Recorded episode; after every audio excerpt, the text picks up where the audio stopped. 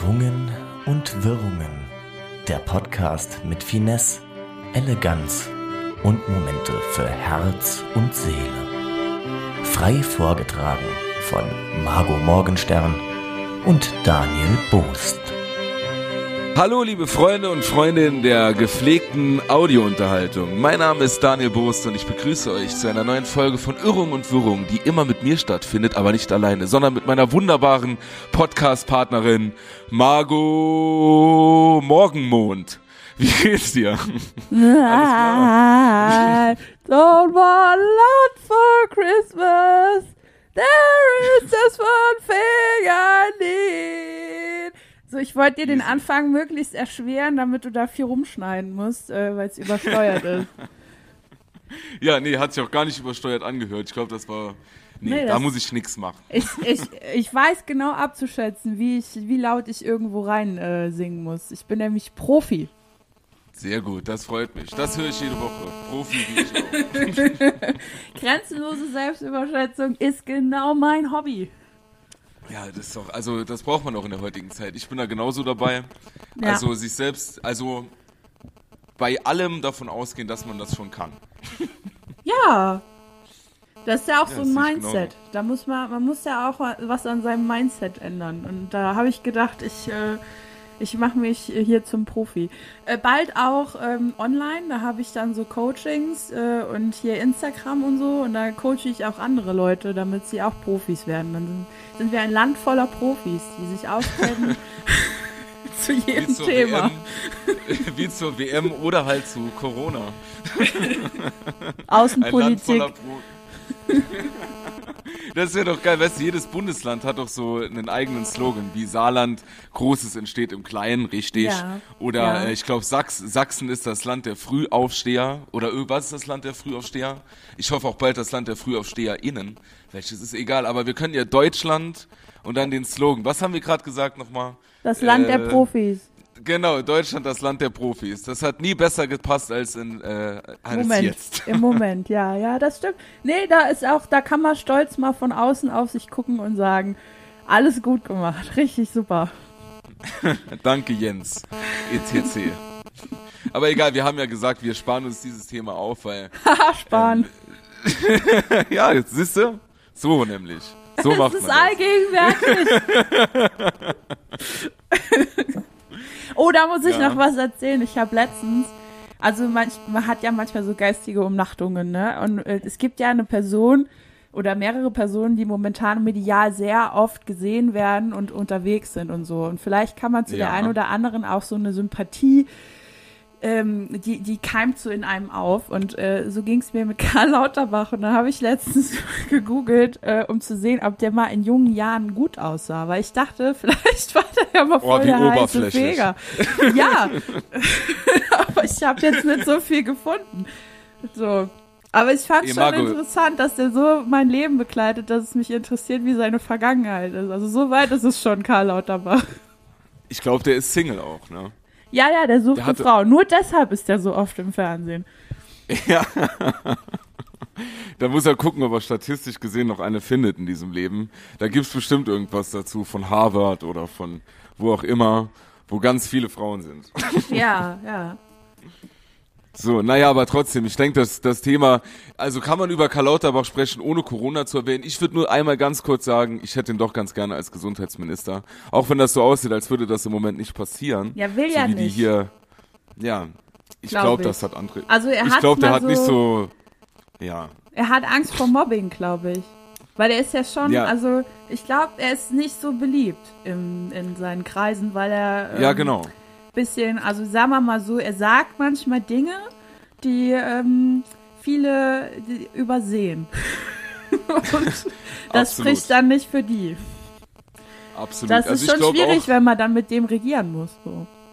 Ja, ich glaube, der hat auch einfach nicht so den Rückenhalt in seiner Partei. Rückenhalt. Wie sagt Rückenhalt. man, wie heißt, wie heißt das nochmal richtig? Rück, ah ja, richtig. Den Rückhalt in seiner Partei hat Karl Lauterbach nicht, meine Damen und Herren. Aber vielleicht kann er irgendwas anderes machen. Er wird jetzt ja Stand-Up-Comedian und von daher ist es ja völlig egal. Stimmt, da gibt's doch bald, äh, hier im Januar oder so kommt das doch, glaube ich, Ja, mit mit- Hazel Brugger und Ja, mit der wunderbaren Hazel Progger, die machen da was. Ja, da ja, freue ich ja. mich drauf. Also, wie stehst du dazu? Sollte ein Politiker aus dieser Couleur, sollte der witzig auf eine Bühne gehen oder sollte der oder die das dann lassen? Sollte Seriosität bei Seriosität bleiben? Also, ich meine, das ist jetzt schon unseriös, die Politik aktuell seriös zu nennen. Aber äh, ähm, du weißt, was ich meine. Äh, ja, also ich finde, äh, Humor hat ja nichts mit, äh, also man, nur weil man lustig ist oder weil man irgendwas humorvoll versucht zu verpacken, heißt das ja nicht, dass man schlecht recherchiert, dass man unseriös arbeitet und dass man sich nicht auskennt und äh, blöd ist und so. Also ich finde im Gegenteil, dass solche Sachen immer sehr viel auch mit einem gewissen Intellekt zu tun haben. Und warum sollte das dann, ne Moment, also, aber Politiker können das wahrscheinlich auch. Überlegen, recherchieren und dementsprechend agieren. Gibt's vielleicht so ein paar. Nee, ich finde das nicht unseriös.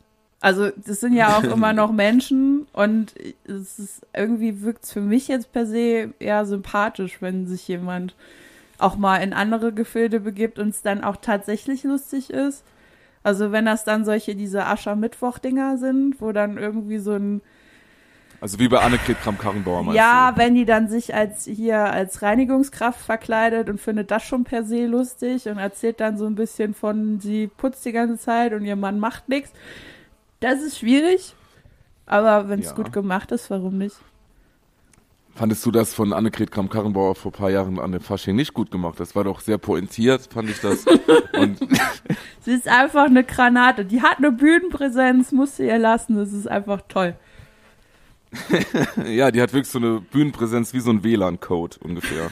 Also, mehr ist da nicht. Aber ist ja egal, dafür überzeugt sie inhaltlich. ja, nee, das auf der die Witz Inhalte. Kommt's, kommt's an, das stimmt. Ja, wie beim WLAN. Oder wie bei Heißklebepistolen. Die ist so eine richtige Heißklebepistole, oh finde ich. Oh Gott, hör mir auf mit Heißklebepistolen. Ich bin immer oh, noch nee, traumatisiert. Ey, ne, ohne Quatsch. Ich habe jetzt, das, da musst du noch mal gleich, äh, diesen Wink musst du gleich noch mal aufnehmen. Aber äh, ich bin ja äh, noch Sozialarbeiter, ne? Und da hat man ja hier und da mal mit so PädagogInnen zu tun und mit ErzieherInnen zu tun. Weißt du, was der Albtraum ist von jeder Erzieherin und jeder Pädagogin? Eine Heizklebepistole. Das ist mir die Woche nochmal aufgefallen. Wenn du nur das Wort sagst, ja, dann reißt dir direkt so die Augen auf. Nee, nee, nee, das können wir nicht machen. Nein, das geht nicht. Nicht alles, aber keine Heißklebepistole. Hat so, löst ähnliche Gefühle aus wie früher der Internetknopf auf diesen ganz alten Handys, glaube ich. So sind diese, dieses Stresslevel. Und ähm, die, die, das sieht man den Leuten dann so richtig an, auch wenn du dann irgendwie sagst, ja, dann mach doch das mit den Kindern, ist doch kein Problem. Nee, also das geht gar nicht. Da wird auch direkt so die Kompetenz einem entzogen von dem Gegenüber, wenn man nur das Wort Heißklebepistole erwähnt. Wie kann man vorschlagen, sowas mit Kindern zu machen? Das ist ja quasi Selbstmord. Das da ist wirklich das Ende. Da sind die Kinder nachher alle aneinander geklebt und alle haben furchtbar warm und alle haben Fieber. Das will keiner. Da kickt direkt die posttraumatische Belastungsstörung wieder durch. Hallo! ja, Hallo, ich bin die posttraumatische Belastungsstörung! ich kann es aber auch verstehen, weil es ist einfach saugefährlich. Und jetzt, äh, jetzt an ja. alle HörerInnen, die das, äh, die, die auch schon mal Erfahrungen mit Heißklebepistolen gemacht haben. Ich finde die Klebekraft ist tatsächlich nicht so wirkungsvoll, wie man sich das wünschen würde. Da finde ich so ein Superkleber oder Sekundenkleber, wie man das nennt, äh, tausendmal besser, weil so eine Heißklebepistole, wenn du das auf dem falschen Untergrund machst, kannst du es einfach wieder ablösen, wenn es kalt ist. Außer auf Haut. da geht die Haut mit ab. Da ist diese das Superklebekraft da, aber bei anderen Materialien nicht. Ja, also ich hatte mal so diesen, kann man, darf man hier Marken nennen? Bestimmt. äh, darf, man, darf ich in diesem Podcast Marken nennen? Ich hatte mal äh, von, von Patex. oh. Ich frage mal unseren Producer, ob das funktioniert. Ja, frag einfach mal nach. Ich frag mal kurz, ich klinge mal kurz durch bei dem. Mm. Wer ist unser Producer? Keine Ahnung. Johann König. War ein Witz, schön wär's. Schön wär's. Nee, aber so von Patex, diesen Superkleber, den hatte ich mal und hab mir da wirklich Daumen und Zeigefinger aus Versehen aneinander geklebt. Und mhm. das waren die schlimmsten drei, das waren wirklich mit die schlimmsten drei Minuten meines Lebens. Ja. Panik, ja. Angst. Ja. Wirklich. Ich habe gedacht, ich sterbe allein. Ich kann das wirklich ein bisschen nachempfinden. Aber Heißgel-Pistolen, ey, wenn man da aufpasst, was soll da passieren? Man muss ja nicht unbedingt zu einem Kind das Ding, also doch, die können ja, früh, ey, wir leben in komischen Zeiten, die sollen früh lernen, mit Pistolen umzugehen. Liebe Grüße nach Amerika. Ja, aber stell dir mal vor, du hast da, da so einen Joachim, der in Gefahr die Heißklebepistole auspackt. Sagt, Moment, es dauert noch fünf Minuten, bis das vollständig heiß ist. Erst dann kann ich mich verteidigen. Das kenne ich. Ich war nämlich beim Senior Innenbasteln mit Joachim Gauck. Und äh, da treffen wir uns immer mit allen ehemaligen Bundespräsidenten. Das Ja. muss man ja nicht gendern. Das ist ja egal. Das muss nicht gegendert werden. Liebe Grüße. Ähm, und da basteln wir Laternen und so. Und der Schön. Joachim tatsächlich, witzig, dass du das erwähnst, der hatte letzte Woche wirklich einen kleinen Unfall mit der Heißklebepistole, als er sich versucht hat, seinen Pfiffi wieder anzukleben. Das sollte man nicht mit der Heißklebepistole Nee. machen. Mensch, Joachim. Da gibt's, da gibt's äh, andere, bessere, so Hautkleber und sowas. Oder so Wimpernkleber kann man auch mal probieren. Nee, das ist toll. Das Toupet macht, das Toupet macht man mit einem Tacker fest, ganz klar. Ja, wo wir schon beim Basteln sind. Äh, ich habe einen weirden Kink entdeckt für mich äh, diesen Winter, äh, um so, so ein bisschen so eine Coping-Strategie mit, äh, man kann sich aussuchen, was man jetzt alles schlimm findet, also irgendwas trifft zu. Ähm, auf jeden Fall werde ich da, äh, bin ich jetzt in die wunderbare Welt des Bastelns eingetaucht und habe äh, weihnachtliche Bastelideen ähm, ausgeführt. Also ich, ich bin hart am Basteln. Ich war sogar in einem Wald, um Materialien zu sammeln, die ich dann verbastel. ja. Und ich find's gut. Also ich, äh, es, man sagt ja auch in der Therapie, dass man sich so irgendwie was suchen soll, so was kreativ-musisches, äh, um sich abzulenken und so. Und ich bin da, also ich glaube, wenn ich von außen mich betrachten würde, sitze ich mit der Zunge so draußen, weißt du, diese Konzentrationspose in, Ja. äh, in einem muckelig warmen Räumchen mit schönem Licht, schönes Ambiente und da bastel ich da so vor mich hin. Und wenn das so weitergeht, habe ich bald einen Etsy-Shop, glaube ich. Das ist auch so meine Zukunftsperspektive. ja, für, ja, das kann ich ebenfalls empfinden. ja, und was, äh, was, äh, was bastelst du so? Ja, ich Also was- jetzt, äh, Hast Aus- du, hast du Motive? ich habe aus äh, aus äh, Brief ähm, Briefumschlägen habe ich äh, kleine Häuser gebastelt. Aus kleinen Die- Briefumschlägen einen großen?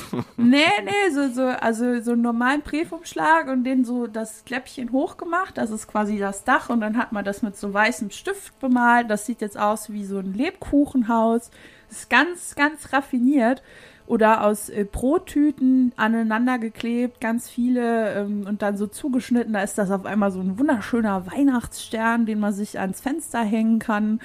Ähm, das sind einfach so Sachen aus, aus kleinen Dingen Großes äh, erstellen. Also quasi das Motto des Saarlandes mache ich zu Da Hause. sind wir wieder.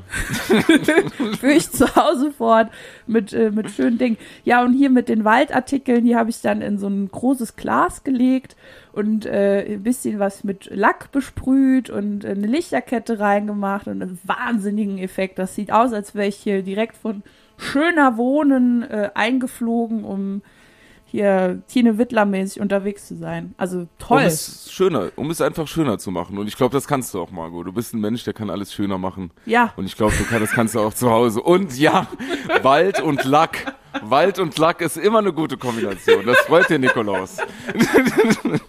ja man muss ja Das finde ich gut. Ich finde ja, man muss die beiden Welten miteinander vereinen. Die Industrialisierung mit, mit der Natur, das alles geht ja Hand in Hand kaputt. Also, Ja, finde ich auch. Ich fahre immer in den Wald und kipp da Altöl hin als Kunstprojekt. ja, das schillert so schön, wenn die Sonne drauf Ja. scheint. Ja, oder kaputte Glasflaschen im Wald, wenn da sich Tiere dran schneiden. Das ist einfach, das, Herrlich. das bemalt den, den Waldboden. Das ist Kunst auf dem Waldboden. So sehe ich das. Ja. Wenn du einen schönen Filter drüber legst, zieht das voll bei Instagram. Aber so Thema Wald auch ein bisschen. Äh, ich habe so einen Stammtisch Nachhaltigkeit, heißt das. Und da treffen Ja. wir uns immer, also das ist der Arbeitstitel, da treffen wir uns immer mit so ein paar Leuten. Und da war letzten Treffen und da war ich der Erste, das habe ich auch bei Instagram gepostet und bin, hab da aufgesperrt, wo wir uns treffen und bin davor massiv in Hundescheiße getreten. Also wirklich ganz massiv. Ja, ich habe das dann, hab gewusst, okay, du hast noch so fünf bis zehn Minuten, dann kommen die Leute und es stinkt ganz schön. Also eigentlich eine gewohnte Wie immer. Situation. Ja. In der Situation habe ich mich per se erstmal wohlgefühlt und äh, geborgen, aber dann ist mir aufgefallen, das kannst du so nicht machen. Ne? Also weil auch schon die Location so ein bisschen mit Kot beschmiert war. äh, Ist auch ein Kunstprojekt gewesen. Auch ein Kunstprojekt gewesen. mit Nüssen. Kunstprojekt mit Nüssen war das. Und Mais. Und Und dann habe ich so ein bisschen versucht, das so rauszupulen mit so einem Stückchen Gabel und äh, hab, ich habe die natürlich danach wieder klar abgespült und reingelegt in die, in die, die reicht. Das reicht. Und dann habe ich, das hat aber immer noch gestunken und dann sind die ganzen Leute gekommen. Und mhm. das war mir so peinlich, weil ich da in so einer Situation gefangen war und jeder hat doch gedacht, also ich weiß, Hundescheiße riecht ja so ein bisschen anders als Menschenscheiße, aber äh, trotzdem hätte ich auch was Schlechtes, also irgendwie vielleicht war, hätte mir auch nicht gut sein können. Ich habe irgendwas Schlechtes gegessen ja. und habe mir dann, ich habe gedacht, hoffentlich denken die nicht, der hat sich jetzt in die Hose geschissen vor Aufregung oder so oder warum stinkt's hier so? Warst du mal in so einer ganz, also hast du dir mal in die Hose geschissen? Nein, hast oh. du mal äh, Packen warst du mal irgendwie mal die so Sachen auf den Tisch. Komm, Schatz, heute essen wir mal und hören dabei den Podcast. Den, äh, Nein, ich meine, so eine Situation, hattest du sowas mal? Ich weiß, wusste, ich habe das einfach überspielt. Ich habe den Geruch überspielt. Wie überspielt man Geruch? Mit Labern. Wie alles. Und dann habe dann nachher die Schuhe dann äh, in meinen Kofferraum gelegt und bin mit Socken heimgefahren. Aber was soll ich machen? War 4D-Kino so ein bisschen der Absurdität. Und ja, äh, da wollte ich nur fragen, also, warst du da mal? Ich, ich finde so, so ganz schlimme Situationen kann man eigentlich nur retten, indem man es anspricht. Also ich meine, das ist ja jetzt nicht dein privat persönlicher Fehler, dass du äh, in Hundescheiße getappt bist und Leute da denken, äh, was ist, was hat denn der für einen Charakter, dass der sowas macht? was ist denn Sag das, das für ein. Mensch? So, nee, das ich passiert das, ja jeden Mal und da kann man das. Also ich würde das von Leuten denken. bisschen peinlich. Nee, aber da kann man, da kann man das doch offen ansprechen und sagen, Leute, ist mir jetzt auch unangenehm, aber wir müssen alle da durch. Äh, irgend so ein Mensch hat seinen Hund dahin scheißen lassen, ich bin reingetreten, zack, fertig. Mit allen unangenehmen Sachen würde ich das so machen. Immer vor allen Leuten allen? ansprechen. Ja, vor allen Leuten ansprechen, die in der Situation mit drin sind, dann lacht man und dann ist es okay. Also wenn ich mir jetzt, ich habe ja eben erwähnt, ich hatte Angst, dass die Leute kurz denken, ich hätte mir krank in die Hose geschissen. Das heißt, wenn das doch passiert wäre, hätte ich einfach sagen können, Leute, ich weiß jetzt nicht, ob das was fürs Protokoll ist, aber oder packen wir das unter den Top Sonstiges? Ich weiß es nicht genau, aber ich habe mir auf jeden Fall jetzt gerade in die Hose geschissen. Ihr, ihr, wisst, wie das ist. Das Norovirus ist wieder unterwegs. Es hat auch bei mir zugeschlagen. Äh, ich wollte euch hatte, nur kurz begrüßen und ich bin jetzt auch wieder weg. ich weiß, es ist kein Freitag, aber ich hatte trotzdem Fisch zum Mittagessen. Und der hat auch schon so ein bisschen ledrig gerochen, aber ich habe gedacht, scheiß drauf. Und das haben wir jetzt davon. Ja. Bevor wir jetzt anfangen zu tagen, wir können gerne darüber sprechen, über alles, was wir sprechen wollen, aber ich habe mir gerade in die Hose geschissen. Ja, also ich finde das, ich, ich finde, man, wir sind doch auch so Leute, die für Ehrlichkeit plädieren und so. Warum, warum sollte man das dann äh, so außen vor lassen? Das sind doch alltägliche Situationen, die, äh, die alle erleben ja. könnten. Absolut, aber man muss sich in diese Al man muss sich trotzdem dran gewöhnen, das vor fremden Leuten dann zuzugeben, um diese unannehmliche, unangenehme Situation für alle zu öffnen, damit die Leute auch was haben, damit ja. sie das selbst benutzen können. Ups, und es ist doch auch immer toll, wenn wenn, ist doch auch immer toll, wenn es für alle unangenehm ist, nicht nur für eine Person. Man Absolut, ja, das finde ich aber, ja genau, alle zusammen. Und man muss das erstmal üben in Situationen, in denen man sich auskennt. Ich bin morgen bei meinen Eltern zum Mittagessen eingeladen und ich gehe davor nicht auf Toilette, kack mir einfach in die Hose, mhm. absichtlich und gehe ja. dann rüber als Übungsmoment. Ja. Gehe dann zu meinen Eltern so als Trainiermoment der Unannehmlichkeit, der unangenehmen Situation. Und dann, ja, das mache ich. Ich esse heute Abend doch mal ordentlich. Und dann, äh, kann, ja, klar. Liebe Grüße, das ist ein Podcast, das kann jeder hören. Daniel scheißt sich morgen in die Hose, bevor er zu seinen Eltern Mittagessen geht. Halten wir das mal an der Stelle fest. Wieso sind wir jetzt so festgehangen bei Fäkalien? Es gibt genug andere peinliche Situationen, die man auswählen könnte, aber dass wir jetzt so sehr im Fäkalienbereich sind, da würde ich gern noch mal raustreten aus dem. Ich verstehe das, aber ich muss ganz ehrlich sagen, als Abschied, als Abschluss, ich bin jetzt 29 Jahre alt, bald ja. 30 und ich habe mir auch oft genug schon im Erwachsenenalter ein bisschen in die Hose geschissen. Das passiert. Und deswegen kann man da ruhig mal drüber sprechen. Es ist auch wichtig. Es ist wichtig, über Tabus zu sprechen, äh, Situationen zu enttabuisieren und äh, ja, es ist normal. Gell, ihr das, Spießer. So. Wer noch nicht in die Hose gemacht hat, der äh, hat nicht gelebt. und er war auch noch nie nervös. Okay. Ich hatte noch so. Ich Aber kann das Thema das- wechseln. Ja, ja bitte? Nee, bitte, bitte, komm, du, du darfst ich, ich natürlich wollte gerne noch gerade das drauf jetzt. anspielen, wo du das Thema angesprochen hast. Ähm, mit der 30, ich bin ja jetzt 30. Ich bin schon ein paar Wochen 30 und äh, ich habe da so eine Veränderung festgestellt. Jetzt nicht an mir, sondern an der Außenwirkung für Menschen, die mitgekriegt haben, dass ich 30 bin. Und das finde ich doch äh, sehr interessant. Weil, also noch nie hat irgendjemand angezweifelt, wie alt ich bin oder es hat irgendjemand interessiert. Und seitdem ich diese magische Grenze, die von jedem so aufgebauscht wird, äh, überschritten habe, heißt es auf einmal, was? Nee, du, 30, das hätte ich dir nicht gegeben. Oder, also da denke ich mir halt, also wie ist das klassische Bild von jemandem, der 30 sein äh, oder ist? Äh, wie sollte das klassische Bild sein? Warum passe ich da nicht rein? Und warum ist das so erstaunlich, äh, dass Menschen mit 30 so aussehen, wie ich aussehe? Also zuerst fragst du da den Falschen. Aber äh, ja, Also es Die- ist also doch schon irgendwie komisch. Also man muss doch da, das heißt ja, dass es irgendwie ein, ein, ein Bild gibt für Menschen, die 30 sind, dass sie so sein müssen. Und äh, alle, die abweichen, die sind dann erstmal, was, was, was, was, was, nein. Also verstehe ich irgendwie nicht. ja, ich weiß, was du meinst. Man sollte sich auf jeden Fall nicht mehr zu bunt anziehen mit 30 und man sollte ges- gesetzt sein. Muss ich jetzt so eine Kittelschürze anziehen, weil ich 30 bin? Passt das dann besser? Du, da fragst du am besten mal die Leute, die das anzweifeln, dass das, was du jetzt anhast, nicht passt. Aber äh, ich hatte, also ich bin ja kurz davor auch, ne? Und ich hatte, war letztens in einer sehr bunten Situation, Oh, die ich nicht, äh, die, ja, die will ich nicht äh, weiter beschreiben jetzt, weil, also ich sag mal, wir hatten viel Spaß in der Situation und die Situation war sehr bunt und wir waren alle schon, also die wenigen Leute, die da waren, wir waren zu dritt, äh, waren, waren schon über 30 und es war einfach ein illustrer Abend und dann habe ich, während wir da so illust waren, habe ich drüber nachgedacht, dass es andere Menschen in unserem Alter gibt, die schon voll das seriöse Leben führen.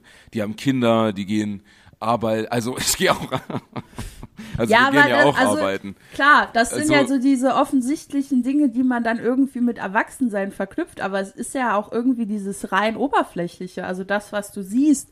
Äh, wenn mich jemand sieht, weiß er ja jetzt nicht, ob ich ein Kind hab oder einen Job hab oder äh, was Ja, weiß ja, ich. genau. nicht. Da, Und das, genau, das da, da, ja, Da wollte ich hin, da wollte ich hin so. Äh, weil wir auch alle nicht so ausgesehen haben in der Situation, aber wir sind ja in die Situation schon so gekommen. Wir haben ja schon so ausgesehen, als wir in der Situation waren, wie keiner von uns sieht so aus, als dass er 30, 32 ist. Und auch nicht so, also auch von den Interessen nicht. Ne? Und ähm, dann habe ich mir so gedacht, krass, wenn man das jetzt so sieht, könnte man entweder meinen, das ist so eine Ansammlung von Leuten, die nicht alt werden wollen oder die es nicht können. Und vielleicht gibt's Leute, und da gehörst du bestimmt auch dazu, die können das nicht. Und das strahlt man dann auch nach, nach außen aus und damit kommen die Leute nicht so richtig klar. ja, aber Weißt das, das klingt immer so negativ. Aber also es muss doch nicht äh, Nee, das bedeuten, positiv. dass man nicht, dass man nicht alt werden äh, will oder ein Problem mit dem Altern hat, sondern einfach nur, dass man keinen Bock hat, sich anzuziehen oder so zu sein, so zu machen, wie das gesellschaftliche Bild äh, von einem gewissen Alter ist.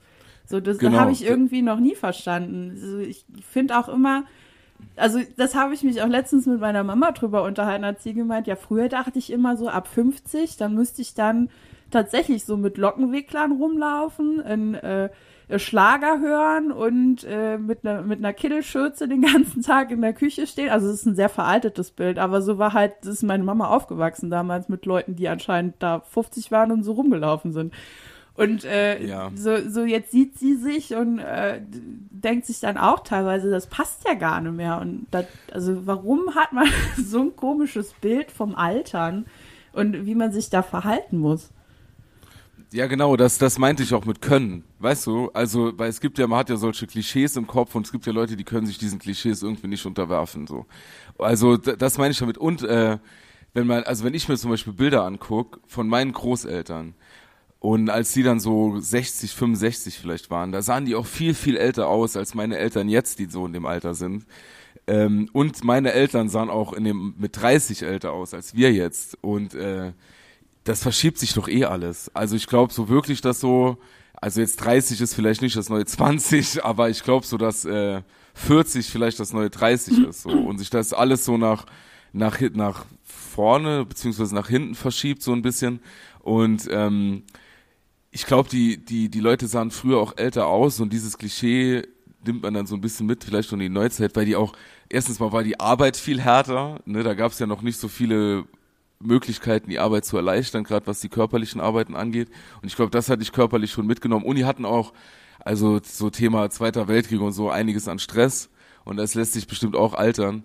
Und äh, ich glaube, dass das Leben entspannter wurde. Weißt du, von den Umständen. Ja. Und deswegen, dass wir deswegen alle so ein bisschen, ja, also klar, wir haben jetzt auch noch mal easy, aber weißt du trotzdem, was ich meine? Dass so dieser, der Alltag wurde, glaube ja. ich, ein bisschen körperlich ist nicht mehr so anstrengend, wie der mal war und ich glaube, deswegen sehen die Leute jünger aus und fühlen und haben auch mehr Kraft, sich jünger zu fühlen. So, das spielt alles miteinander.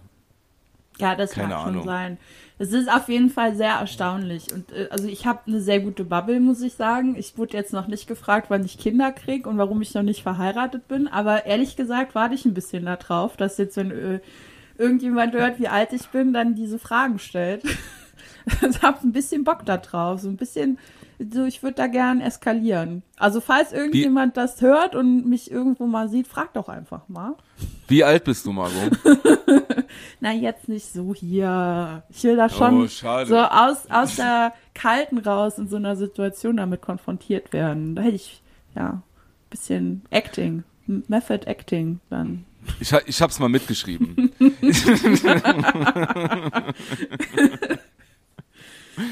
Aber ja, ich geb dir recht. Also ein bisschen wartet man da drauf. Aber hast du, also, nein, selber hat man das nicht, oder? Also, dass man so in manchen schwachen Momenten so darüber nachdenkt, ob es dann doch mal Zeit wird. Also für diese Sachen. Also ich fühle mich halt nicht so. Also ich glaube, es wäre was anderes, wenn ich jetzt mit voller Imbrunst sagen würde, äh, ich habe massiv Bock darauf, eine eigene Familie zu gründen.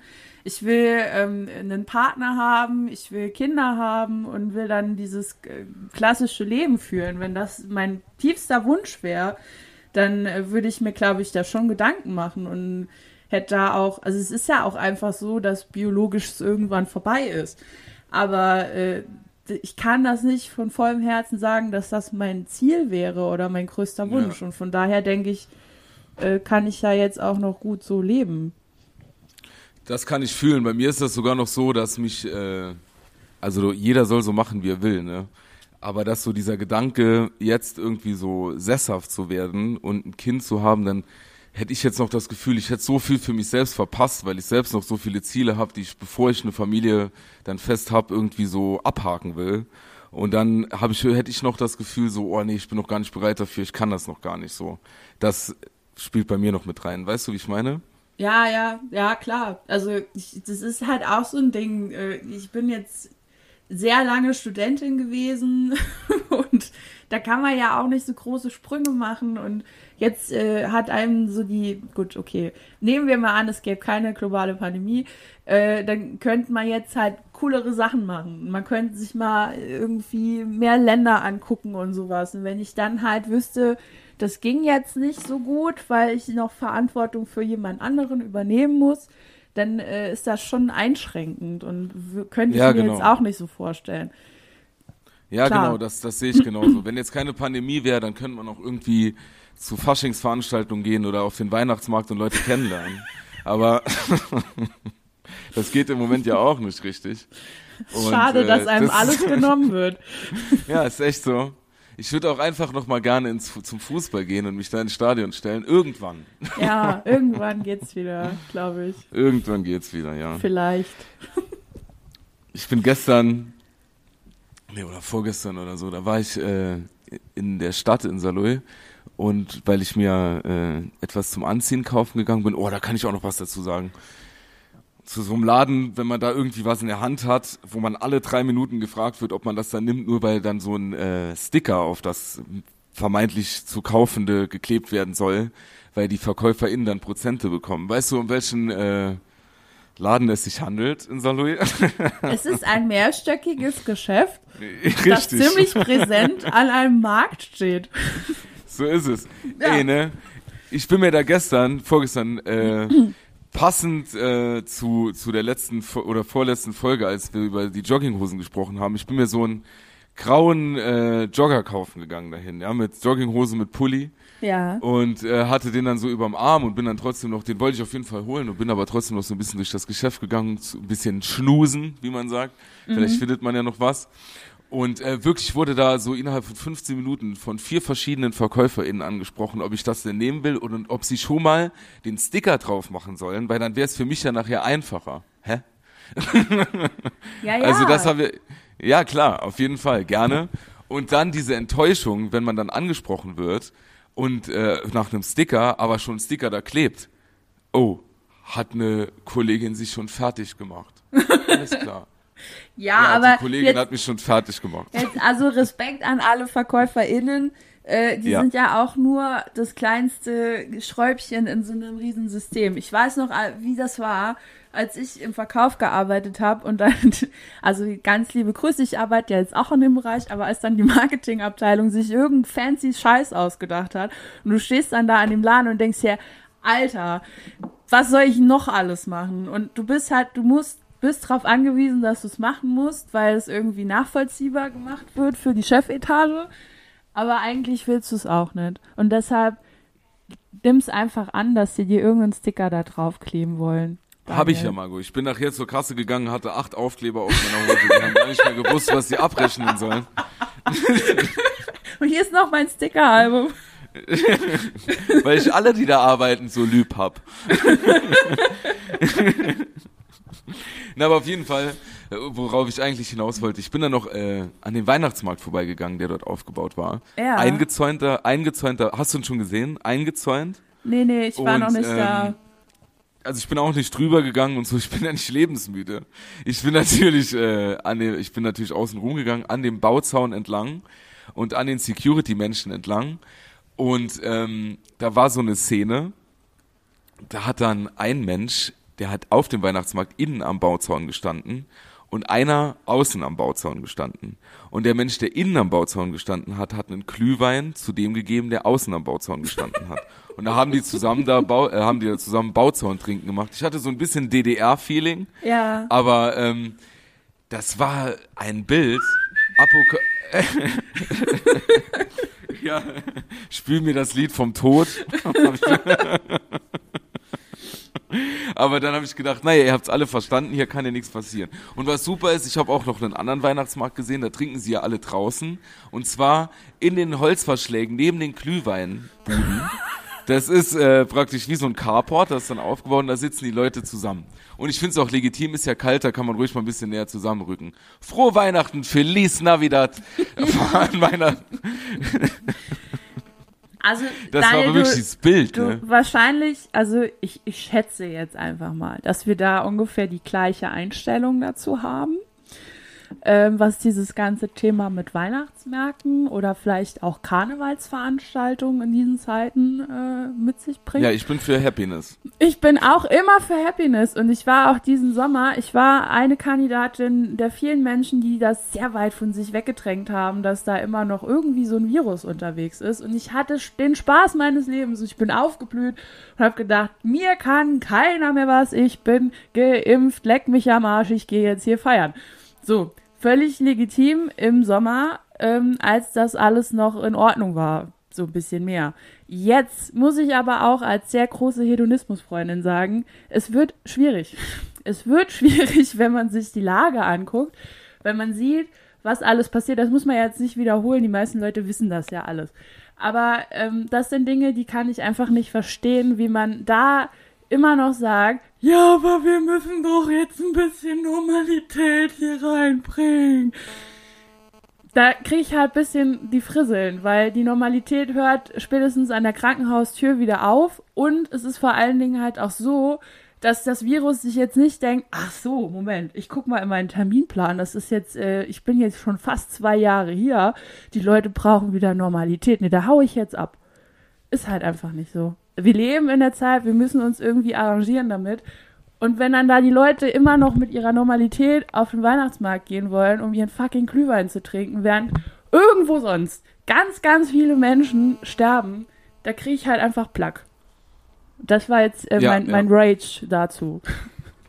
Dem stimme ich zu 1000 Prozent zu, liebe Margot, da kann ich dir nur recht geben. Und ähm, also mir tut's auf der einen Seite, ich, da muss ich eine Sache noch dazu sagen, äh, mir tun die äh, BudenbesitzerInnen halt mega leid, weil die Politik Ja, hätte können schon vor vor paar Wochen einfach sagen, ey, das, das zeichnet sich jetzt ab, das Bild, das ist jetzt kacke, wir können das jetzt einfach nicht machen. Bevor die ganzen Leute äh, tausende von Liter an Glühwein geordert haben, da hängt eine Lieferkette dran mit den WinzerInnen und so. Und äh, was weiß ich nicht noch alles, der ganze Baumkuchen und so, die ganzen Köstlichkeiten, das liegt jetzt alles da. Und, ähm, und kein, Int also da, die Leute sitzen ja auf dem Geld und auf den Waren, die sie da irgendwie äh, geordert haben. Und das finde ich mal wieder traurig, mal wieder versagt.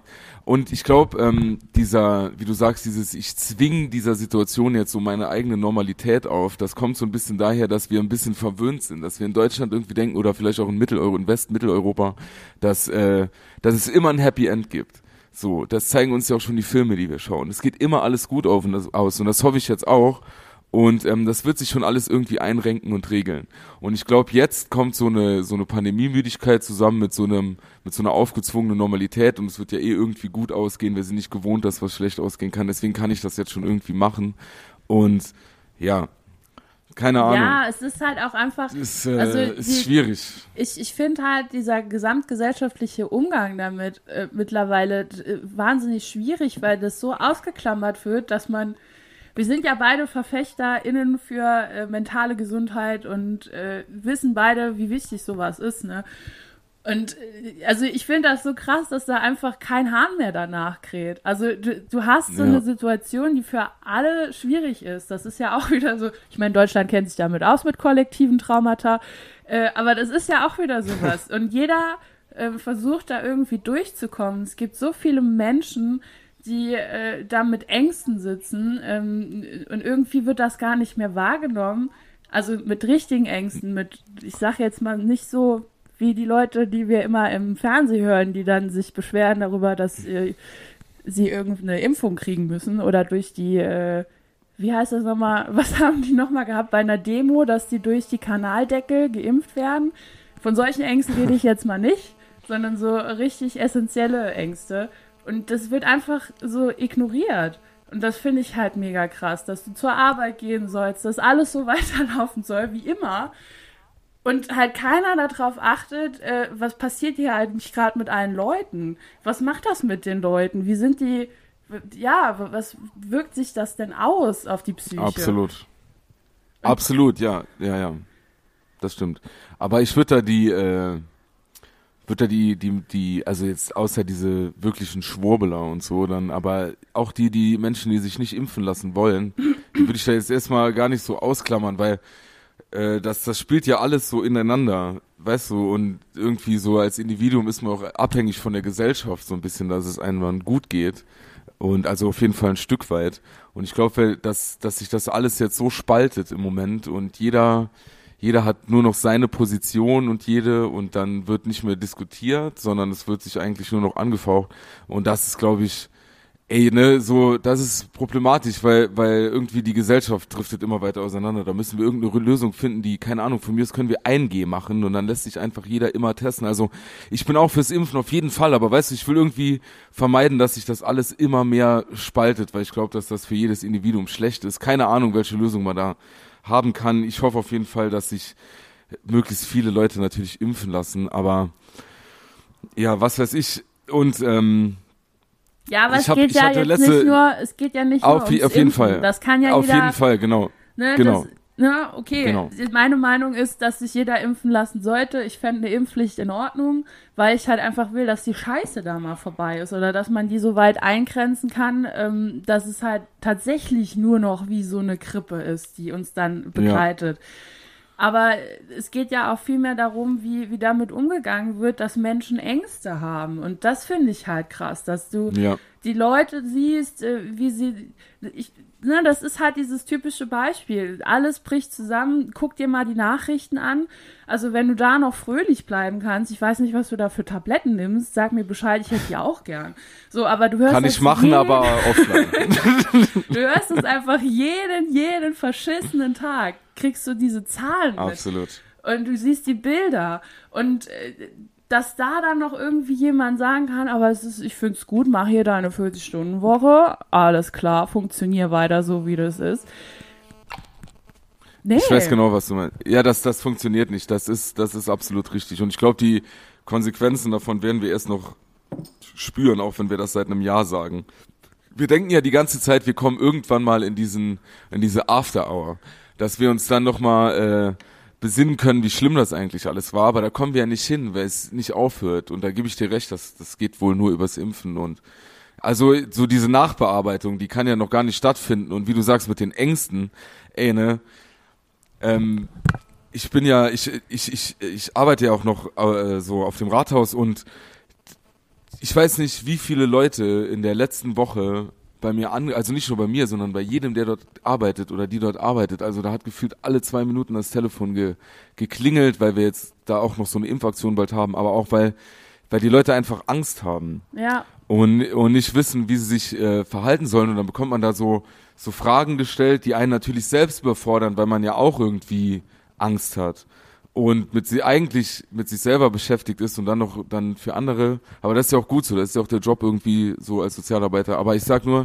ich weiß, was du meinst und man merkt auch diese kollektive Angst in der Gesellschaft, die wird immer größer und größer, weil man ja auch merkt, dass niemand was effektiv dagegen macht. Nee. So gefühlt, so, ne, genau wie du eben gesagt hast. Und wenn da gibt so viele Situationen, die einem einfach Angst machen. Ich hatte letzte Woche so einen Tag, da war ich abends spät abends zu Hause erst und ähm, habe so bei mir zu Hause im Wohnzimmer auf dem Sofa gesessen und war froh, so, dass ich gar nichts mehr mit Menschen zu tun hatte. Ja, voll. Und nicht, äh, weil so, ähm, weil so diese, weil da die ganze Zeit so eine angespannte, aggressive Stimmung war äh, in meinem Alltag. Ähm, jetzt gar nicht nur auf der Arbeit, sondern überall. Und, ähm, und auch nicht gegen mich, aber du weißt, was ich meine. So, so die Luft zum Zerbersten gespannt. Und dann war das so entspannt abends, dass man nicht das Gefühl hatte, okay, jetzt kann ich mich mal fallen lassen oder jetzt kann ich mich mal fallen lassen und muss nicht das Gefühl haben, jetzt sage ich was Falsches oder tritt irgendwem auf die Füße ähm, oder so. Weißt du, was ich meine? Ja, und das voll. ist so eine, Stimmung, so eine Stimmung, die, die ist, die macht mir auch Angst, auf jeden Fall. Klar. Das ist echt äh, komisch und vor allem, wenn man ich merke es jetzt auch wieder ganz haptisch so, weil äh, ich, wie gesagt, ich habe ja schon davon erzählt und dann machen wir es jetzt, vielleicht hört ihr auch der eine oder andere, dass wir sind ja schon ein bisschen in die Werbung gegangen. Wir hätten nächste Woche auch eine Ausstellung gemacht mit der mit der Galerie, die ich da hab und ähm, die mussten wir jetzt zum Beispiel absagen, weil der weil oder werden die jetzt absagen, weil der Künstler ähm, an Corona erkrankt ist und im Krankenhaus liegt und es dem nicht gut geht. Und das sind äh, das sind so eine Sachen, die machen es dann noch mal so nahbar und die einem auch Angst machen und ähm, ja, da muss man aber keine Ahnung, einfach, ja, ich find, wir müssen dass zusammenhalten. Man sollte das mal, mal ernst nehmen. Es, die sprechen ja, ja, ständig irgendwie davor, dass man, äh, davon, dass man Menschen äh, oder dass man, die haben halt großflächig die Wutbürger da im Blick, dass man deren Ängste ernst nehmen muss. Aber ich bin ganz ehrlich, ich merke nicht, dass meine Ängste ernst genommen werden. Ich habe null das Gefühl, dass sich irgendjemand dafür interessiert, wie es mir tatsächlich geht. Oder nicht nur mir, sondern halt auch anderen, wenn du das dann ja. auf die Masse siehst. Ne, was ist denn bitte mit diesen ganzen Therapieplätzen und so?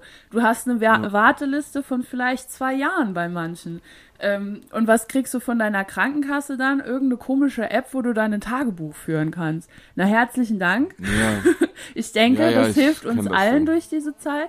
Und ähm, das ist halt auch irgendwie so, so eine Geschichte, die mich so ein bisschen resignieren lässt und halt auch irgendwie ja diese Negativität nicht irgendwie aufhebt, weil du ja gar nicht siehst, dass sich da irgendjemand drum bemüht. Also sein, Ja. das ist halt wirklich nur in deinem persönlichen Umfeld, wo die Leute versuchen, sich gegenseitig zu unterstützen, ähm, füreinander da zu sein, so wie es halt gerade geht. Ähm, Aber sobald es weiter wird, Kreise zieht, ist es komplett egal. Und ich glaube, das ist jetzt das, was uns auch so ein bisschen klar wird. Und das ist auch so schmerzhaft. Das wird uns unterbewusst vielleicht klar.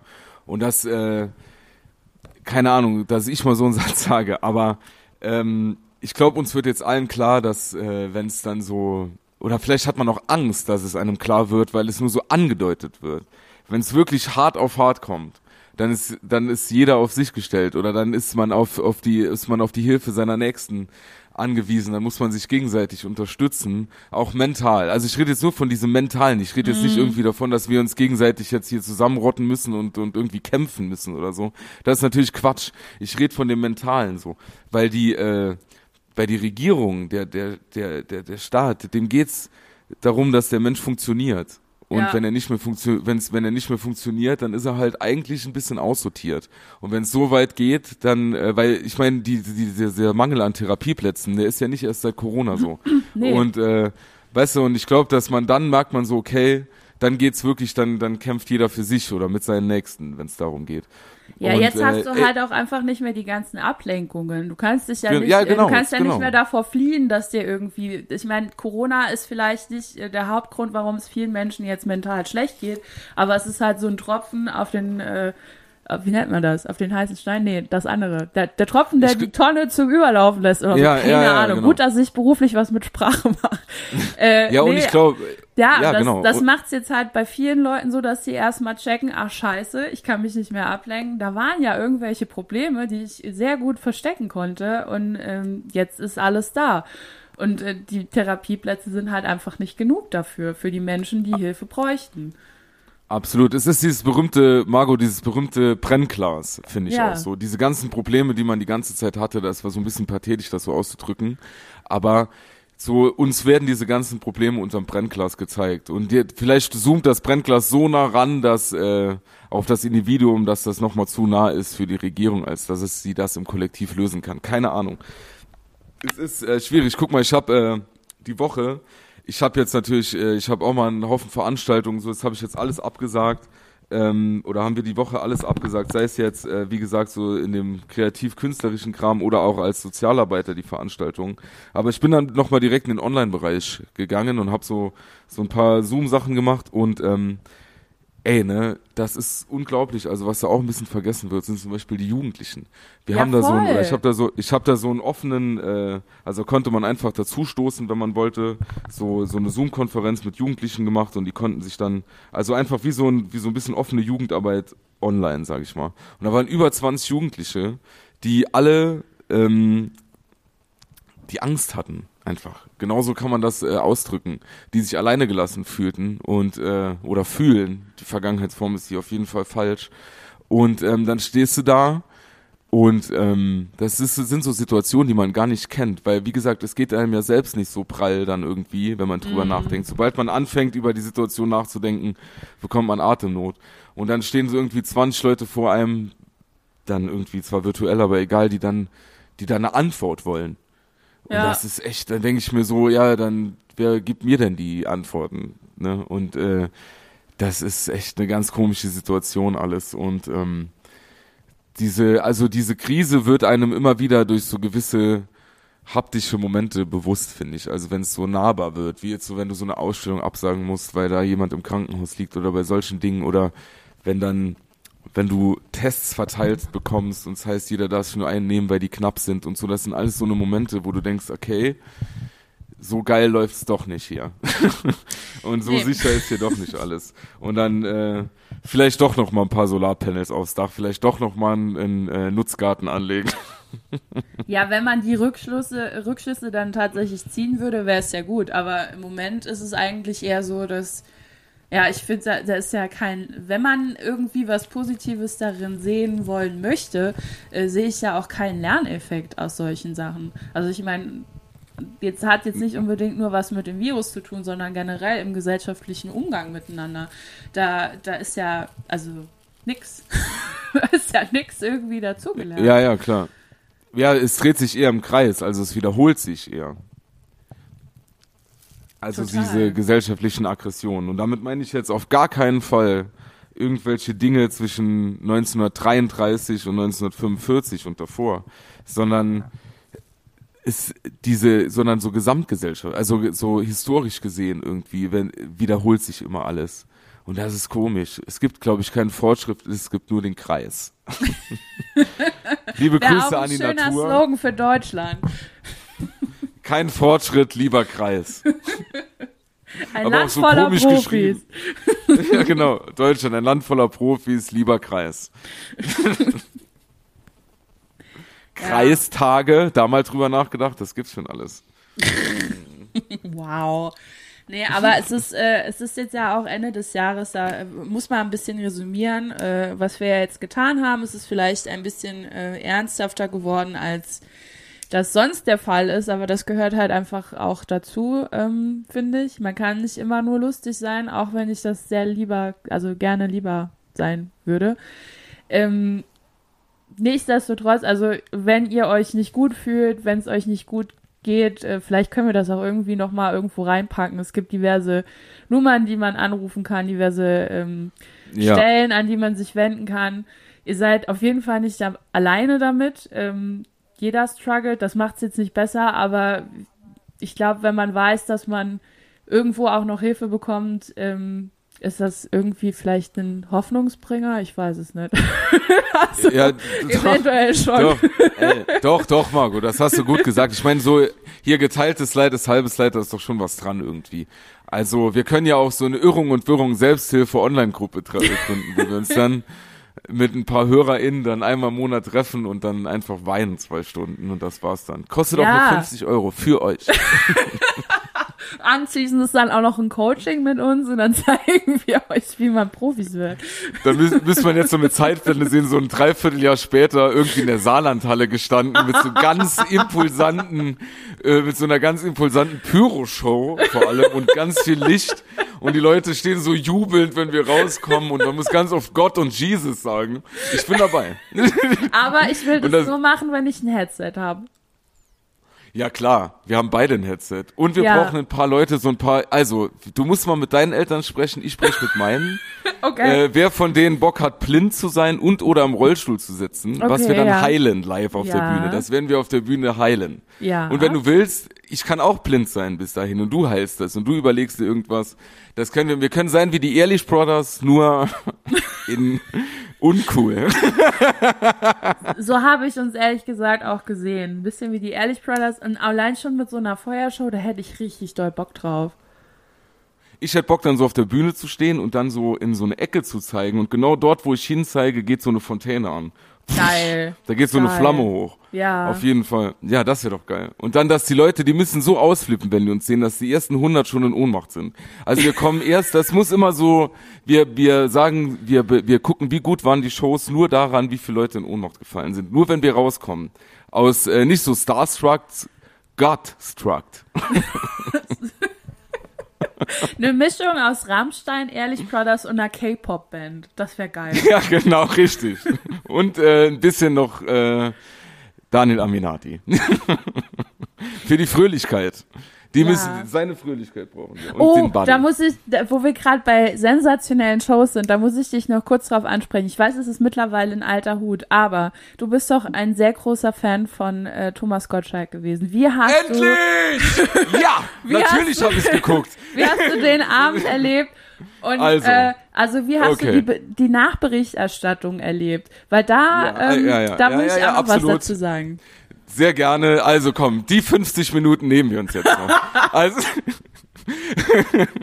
also ich muss dazu sagen, ich hatte an dem Tag eine, äh, also ein Freund und ich, wir, wir, wir wandern auch gerne und auch noch, also wir, oder wir alle, egal. Aber wir hatten eine lange Wanderung. Wir sind knapp 40 Kilometer an dem Samstag gewandert und waren dann abends in einem, in so einem Hostel und waren mega am Arsch. Ich war noch nie in meinem Leben so am Arsch. Also ich habe wirklich, wir wurde im Stehen schlecht. Und es war 20 Uhr. Aber das ich sind schon gewusst, gute 20, Voraussetzungen.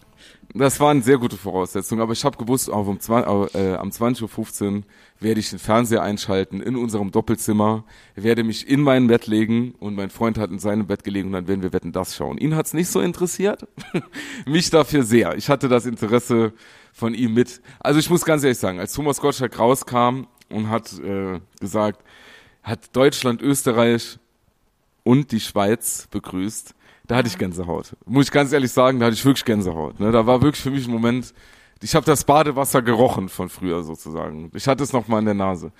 Aber dann, als er direkt mit seiner Anmoderation weitergemacht hat und dieser Gender Rant, das ist unnötig, das ist auch peinlich und das ist sehr, sehr traurig. Und das hat er auch im Grunde nicht nötig. Aber natürlich muss er dann, also im Grunde ist er ein alter weißer Mann, das wissen wir auch alle. Und im Grunde war die, ich sag mal so, wenn Michelle Hunziger an dem Abend nicht dabei gewesen wäre, dann wäre das die hat ihn ja offensiv durch diesen Abend getragen. Das war so ein bisschen wie wenn der seine Pflegerin direkt dabei gehabt hätte, so ein bisschen Ja. war das. Die hat ja wirklich, also aber dann das ABC des äh, der Moderatorenschule hat die ausgepackt von wow, erklären wir doch das mal, wie boah, ist das spannend, war alles dabei und äh, er hat daneben gestanden und hat die Kamera gesucht so ein bisschen. Aber aus Nostalgiegründen fand ich es gut, so wirklich nur aus Nostalgiegründen, aber ich verstehe jede Kritik an der Sendung und auch an ihm vor allem und da bin ich auch bei allem dabei. Aber für mich war es ein Abend voller Nostalgie, Schönheit und Ästhetik, Ästhetik und auch ein Funke Erotik war dabei. Also ich habe mich sehr gefreut und ich bin aber nicht dafür, dass das jetzt so vierteljährlich kommt. Allerhöchstens einmal im Jahr und dann wird spätestens nach drei Jahren auch abappen, denke ich. Ähm, ja, ich fand Frank Elsner sehr, sehr spannend. Auch, also das tut mir immer so leid. Ich habe auch diese ganzen Interviews mit ihm geguckt, die er da bei Netflix gemacht hat. Mit Jan Böhmermann und so, so ein bisschen äh, wie, äh, wie heißt der noch in Amerika? Äh, äh, Jay Leno? Nee, wer hat das auch gemacht? Egal. Ach so, ja. das war, weißt du, das, Mann. das war der alte Mann, der sie noch mal alle hat. das war, äh, das war gut und äh, ich mag irgendwie Frank Elsner. Weil der so, der letzte, der ist der Opi der Nation, so ein bisschen, finde ich. Und ähm, ja, aber jetzt du. Ja, also ich hatte das ja noch nie geil gefunden und war dementsprechend auch in einer sehr großen Anti-Haltung dieser Sendung äh, entgegenstehend. Und ähm, ja, ich wurde nicht enttäuscht. Ja. Er hat, er hat Ja, alles da- gegeben. Er hat alles dafür gegeben, dass ich ihn weiterhin sehr unsympathisch finde und äh, ich das Format nicht mag. Ähm, was mich halt, äh, ich meine, da kann man ja jetzt davon halten, was man möchte. Ähm, was mich halt ein bisschen erschreckt hat, war die Nachberichterstattung, die zumindest das, was ich mitbekommen habe, sehr ähm, so euphorisch und äh, nostalgisch war und die tatsächlichen Probleme nicht so wirklich wahrgenommen wurden. Also was ich zum Beispiel auch ganz, ganz schlimm fand, war, als er sehr oft äh, Helene Fischer darauf angesprochen hat äh, mit ihrer äh, Schwangerschaft und Schwangerschaft, ja. sie nicht darüber reden wollte und das auch schon vorher gesagt hat und sie dann in einer Live-Show damit konfrontiert wird. Und das finde ich halt mehr als übergriffig und absolut äh, unangebracht.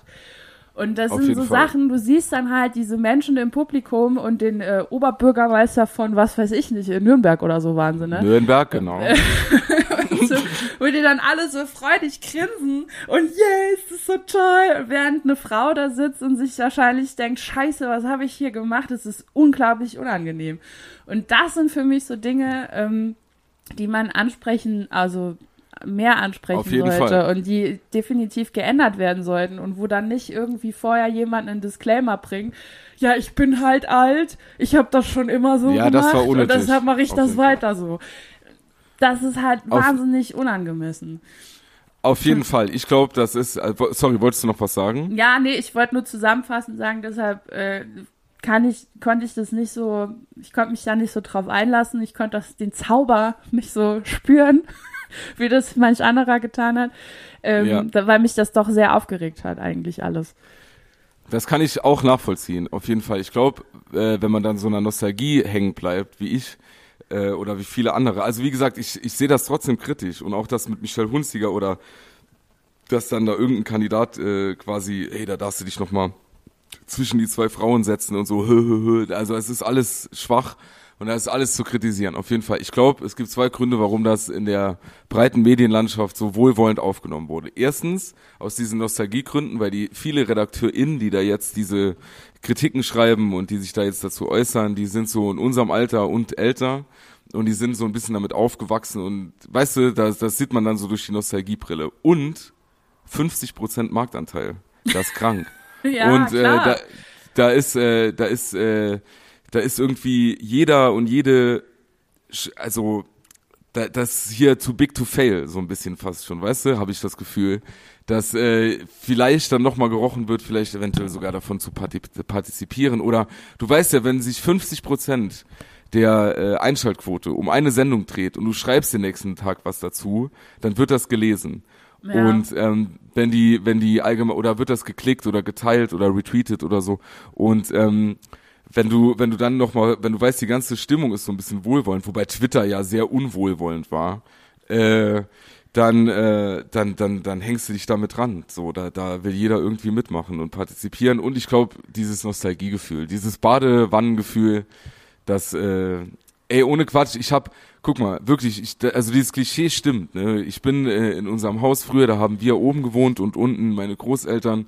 Und ich habe viel Zeit äh, bei meinen Großeltern verbracht, äh, als meine Eltern arbeiten waren. Und da samstags abends, ähm, gebadet, Frotte, ich weiß noch genau, welchen Frotte-Schlafanzug ich anhatte, so ein hellblauen, da waren Rennautos drauf, der hat vorher auf der Heizung gelegen und dann mit denen da auf der Couch zu liegen und dann wetten das zu gucken in einem Fernseher, der in dem Buffetschrank versteckt war, wenn man ihn nicht nutzte und äh, das war, daran habe ich mich erinnert so und äh, die ganze Kritik kann ich trotzdem verstehen und das ist auch wirklich berechtigt und ähm, ich meine, Thomas Gottschalk steht auch bei Bild TV, was mega fraglich ist. Weißt du, es gibt Leute, ja, es ist halt, die, die, die, ich finde das mega besorgniserregend, dass du, also es ist ja nicht nur Thomas Gottschalk, aber es ist jetzt gerade die Figur, die dafür steht.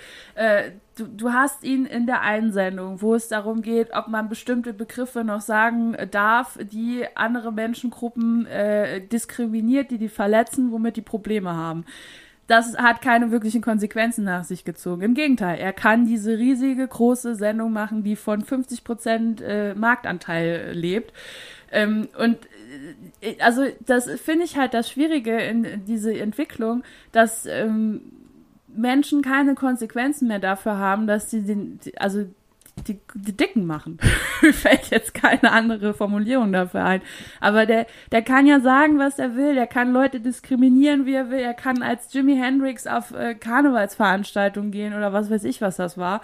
Ähm, wo sich wirklich Leute definitiv davon angegriffen fühlen und es hat ja. null Konsequenz in dem äh, in seinem beruflichen Leben und das hat ja auch wiederum das schwingt ja was mit das zeigt ja dass alle Leute die sich darüber beschweren denen es deswegen schlecht geht ähm, dass sie kein Anrecht darauf haben weil dieser strahlende weiße Mann der kann ja immer noch alles machen wie er will und ist ja in Ordnung anscheinend und und dieses also, ja, äh, ja. dieses Bild was das mit suggeriert das finde ich halt fürchterlich. Und, und da, da, da geht mir halt, ja. Wie gesagt, kann ich absolut nachvollziehen. Ich glaube, äh, da ist der, da fetzt der Kapitalismus einfach mehr rein als äh, die Humanität. Äh, wenn man das jetzt mal krass sagen will, weil ich glaube, dass, weißt du, so, wenn der, äh, wie gesagt, da sind wir bei den 50% Marktanteil und der hat halt über, keine Ahnung, Jahrzehnte die deutsche Medienlandschaft mitge mitgeprägt und er hat da so einen Riesenvorschuss. Also ist jetzt nicht meine Meinung, ne? Ich ja, sag ja. jetzt mal so so allgemein, was ich denke, warum das so ist. Ne? Das ist absolut nicht meine Meinung. Und ähm, der hat sich ja, der hat ja alles ausprobiert. Da ging es los mit einer Vorabendsendung bei den öffentlich-rechtlichen. Das hat nicht funktioniert. Dann hat er irgendwann beim Supertalent in der Jury gesessen. Dann jetzt war er vor kurzem äh, auch noch mal bei das Phantom oder war das Phantom dann ähm, und was weiß ich nicht Formate. Dann auch so eine Sachen wie Bild TV. Ähm, der hat, glaube ich, grundsätzlich den Drang, seine Fresse in die Kamera zu halten. Immer ja, noch. Können wir ja auch und irgendwie verstehen, aber. Kann man verstehen, weil ums Geld kannst du ja definitiv nicht mehr gehen. Ne? Also das, äh, da, oder vielleicht auch schon immer noch, manche Leute bekommen den Hals auch nicht voll. Aber ich glaube, die, das ist so eine, so eine halbwegs sichere Bank, wenn du weißt, so, du hast Thomas Gottschalk in der Sendung, da gucken die Leute und ich glaube für viele Medienschaffenden, die jetzt noch aktuell sind, auch so eine Leute wie Joko und Klaas oder so, dann ist das für die auch aus Nostalgiegründen so was krasses, ihn in der Sendung zu haben. Wenn er dann bei Wer steht mir die Show oder so ist, dann ist das irgendwie wie so eine kleine Auszeichnung für die. Und deswegen bekommt er aufgrund des ganzen Vorschusses, was er jahrelang in den Medien gemacht hat, und deswegen bekommt er noch die Sendeplätze, glaube ich. Weil das so wie so eine Auszeichnung ist. Und das weiß er auch, das nutzt er auch. Er weiß, er ist Thomas Gottschalk und er weiß um sein Standing und er weiß auch, er kann sich vermeintlich alles erlauben. Und ich glaube auch, dass viele andere, also ich glaube, äh, zum Beispiel auch so Joko und Klaas, wenn die so unterwegs wären wie er, obwohl die auch mega bekannt sind, dann wäre da relativ, wäre da schneller Schluss als bei ihm, glaube ich. Und ähm, ja, ich glaube, der hat da so eine, natürlich gibt es das bei vielen, vielen anderen weißen Männern auch, aber ich glaube, gerade weil bei ihm da so ein riesen Fokus ist, weißt du, da guckt ja jeder drauf und trotzdem kann es machen, glaube ich, dass er da schon so eine leider Gottes Sonderstellung hat. Weißt du, wie ich meine? Ja, ja, klar. Aber das finde ich halt richtig ekelhaft. Ja, voll. Das ist, äh, das ist Kapitalismus. Alles zusammengefasst. Das ist Kapitalismus. Die Sendung wurde präsentiert von Kapitalismus. so können wir sie doch nennen. Diese Sendung wird präsentiert vom Kapitalismus. Das passt perfekt zu allem, was wir heute gesagt haben. Ja, das Auch stimmt. zu den Corona-Sachen. Kann man grob so kann man- zusammenfassen. Naja, war heute mal eine andere, eine andere Sendung, würde ich sagen. Aber ist ja auch mal in Ordnung. Ja, ich finde, für so einen lockeren Samstag kann man das mal machen. Genau, beim Vorglühen kann man sich das alles mal anhören und dann einfach Party. Naja, wo soll man auch hingehen? Wenn ihr verantwortungslos seid, dann scheißt ihr auf alles, was wir gesagt haben, geht dann schön Party machen. Vielleicht habt ihr heute eine Hausparty. Vielleicht kommen gleich 30 bis 40 Leute. Vielleicht trinkt ihr zuerst bei euch zu Hause und geht dann zusammen auf irgendeinen Weihnachtsmarkt. Vielleicht ist euch alles egal. Ja. Aber dann wundert euch nicht, dass das Leben auch unfair ist. Liebe Grüße. Einen wunderschönen Samstag. Einen wunderschönen Sonntag. Wann auch immer ihr das hört. Adios. Wir lieben euch. Alle. Ah, Manchmal, ja. Tschüss. Oder wolltest du noch was sagen, liebe Margot? Nee, nee, alles gut. Wir können ruhig hier äh, das äh, Tschüss machen. Das Tschüss. Wir können das große Tschüss machen. Wir machen das große Tschüss. Wir machen das große Tschüss. Hoffentlich Okay. sehen wir uns bald wieder. Hören wir uns. Hören uns bald wieder, vor allem. Ja. Yes. Gut. Alles klar. Ich würde jetzt gerne noch Mariah Carey singen. Dann mach. Zum Abschluss singt jetzt Margot für euch Mariah Carey. Viel Spaß. Warte. Muss man da GEMA bezahlen? Ich singe nur 30 Sekunden. Ich glaube, ab einer Warte, ich zieh gewissen noch kurz die Kopfhörer aus.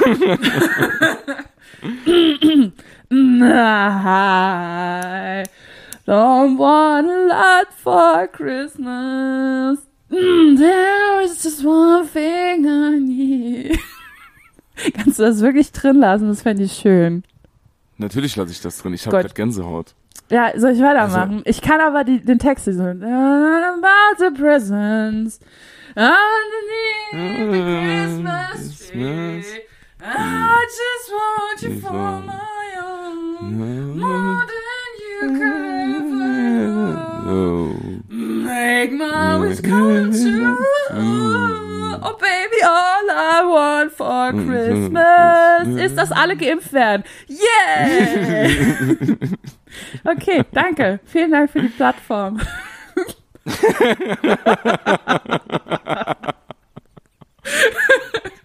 Danke dir, Margot. Das gerne. Das habe ich gerne gemacht. Das ist mein Geschenk an euch. Tschüss, ne? Also Gänsehaut. Ciao.